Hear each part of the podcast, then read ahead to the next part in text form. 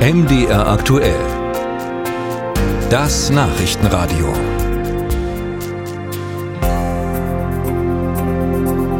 Kennen Sie das auch aus Postings in sozialen Netzwerken, dass Menschen unter ihr eigenes Statement ganz viele Ausrufezeichen setzen, um ihrer Aussage mehr Kraft zu verleihen oder auch um virtuell andere anzuschreien? Wer weiß das schon? Oder wütende Leserbriefschreiber, die dann öfter mal die Eins anstatt das Ausrufezeichen erwischen. Der Eindruck ist jedenfalls, das Ausrufezeichen hat in den letzten Jahren eine steile Karriere hingelegt oder wird inflationär benutzt, je nach Sichtweise. Und jetzt hat die Schriftstellerin und Sprachforscherin Florence Hazard ein Buch geschrieben mit dem Titel Das Ausrufezeichen eine rebellische Geschichte. Und darüber wollen wir reden. Hallo, Frau Hazard. Hallo. Also ich persönlich bin ja ein Freund der sparsamen Verwendung des Ausrufezeichens. Wie geht's Ihnen? Äh, ich glaube, ich benutze das schon ganz schön viel, aber ich weiß, wann und wo und wie das zu benutzen ist. Und die meisten Leute tun das eigentlich auch. Also wir werden sicherlich nicht Ausrufezeichen für unsere Anwaltsbriefe benutzen, sondern eher für die Freunde. Also darum geht es auch, dass man das richtig in Anführungszeichen verwendet, wo es hin soll. Aber Sie haben auch schon mal in einem sozialen, unsozialen Netzwerk was gepostet mit fünf Ausrufezeichen dahinter?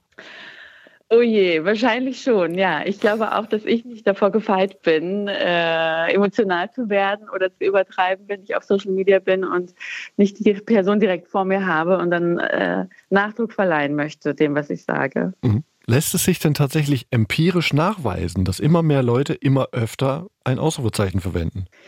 Ja, also empirisch, das sind schon Soziologen oder auch Internetforscher dann, die äh, wirklich Tausende und Hunderttausende an SMS angucken oder, oder WhatsApp-Nachrichten oder Tweets zum Beispiel und herausfinden, wie Trump die benutzt hat oder wie Frauen die benutzt haben und die schon auch sehen, dass es durch Social Media mehr Ausrufezeichen-Benutzung gibt. Ja. Ich habe mich gewundert über den Titel Ihres Buches, das Ausrufezeichen eine rebellische Geschichte. In meiner Wahrnehmung sind, je mehr Ausrufezeichen irgendwo stehen, desto weniger Widerspruch möchte jemand haben. Jetzt sagen Sie, eine rebellische Geschichte. Warum? Ja, das stimmt schon, was Sie sagen. Man möchte dem Nachdruck verleihen, was man gesagt hat. Und man möchte auch eine Brücke schlagen zwischen man, man selbst und der Person, die das liest oder die anderen Personen, weil wir durch digitale Kommunikation keinen Körper mehr haben. Wir haben keine Hände, keine Gesten, keine Mimik, keine Stimme, keine Tonlage. Also es ist wirklich maximal unpersönlich geworden. Und durch die Ausrufezeichen wollen wir so ein bisschen die andere Person beeinflussen. Und das heißt eine rebellische Geschichte, weil seit ungefähr 200 Jahren die Sprache wirklich so ein bisschen verkümmert ist, was das Emotionale angeht oder die Präsenz angeht und auch die Rhetorik. Also wir haben angefangen, der Rhetorik zu misstrauen und deswegen hat auch das äh, Ausrufezeichen so, eine schlecht, so einen schlechten Ruf. Während in der Vergangenheit, also in der Renaissance vor 400, 500, 600 Jahren, als das Ausrufezeichen auch erfunden wurde und geboren ist, da war alles okay, egal was man benutzt hat, um Emotionen zu erregen, um zu beeinflussen. Und äh, wenn es dann äh, fünf Ausrufezeichen waren, dann war das okay, dann war das sogar sehr gut. Und deswegen äh, ist das Ausrufezeichen rebellisch, weil es so ein bisschen gegentritt gegen diese Nüchternheit in der Sprache. Ah. Ist eine italienische Erfindung, oder? Genau, also in Urbisalia in Italien Mitte des 14. Jahrhunderts hat ein Humanist das erfunden und der hatte eine Abhandlung, Alpoleus da Urbisalia hat eine Abhandlung geschrieben über die Zeichensetzung, die Zeichen, die wir damals hatten und hat gesagt, das äh, kann irgendwie nicht sein, dass wir Fragen oder einfach Aussagen wie Ausrufe vorlesen. Und mhm. deswegen brauchen wir ein neues Zeichen, um unsere Stimme irgendwie so richtig anzustellen dafür. Also das Ausrufezeichen als äh, Smiley des 14. Jahrhunderts. Ja, vielleicht als Emoji, würde ich sagen. Oder als Emoji. genau.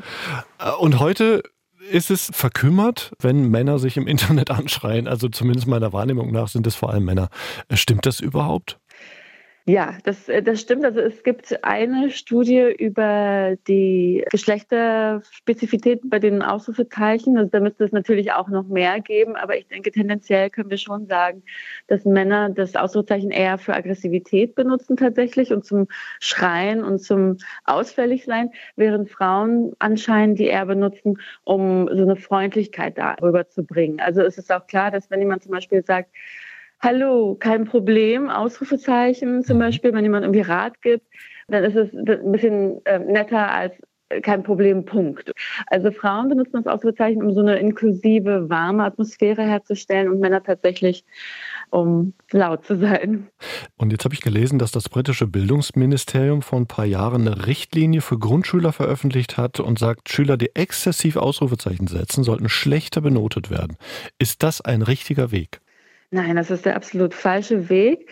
Und das ist genau dem, was ich auch entgegenwirken will, auch im Allgemeinen mit dem Buch, wo ich darüber schreibe, dass Grammatik Konventionen sind. Es gibt nichts in der Sprache, was wirklich hundertprozentig auf irgendetwas hinweist. Zeichensetzung und Grammatik das sind alles Konventionen. Die sind nicht Gott gegeben, die sind nicht Natur hm. gegeben hm. oder so.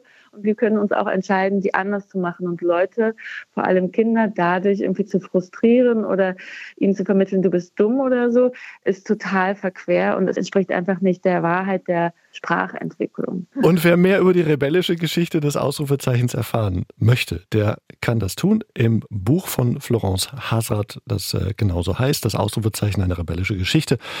Im äh, Harper Collins Verlag erschienen, 224 äh, Seiten für 20 Euro. Frau Hazard, danke fürs Gespräch. Ich danke.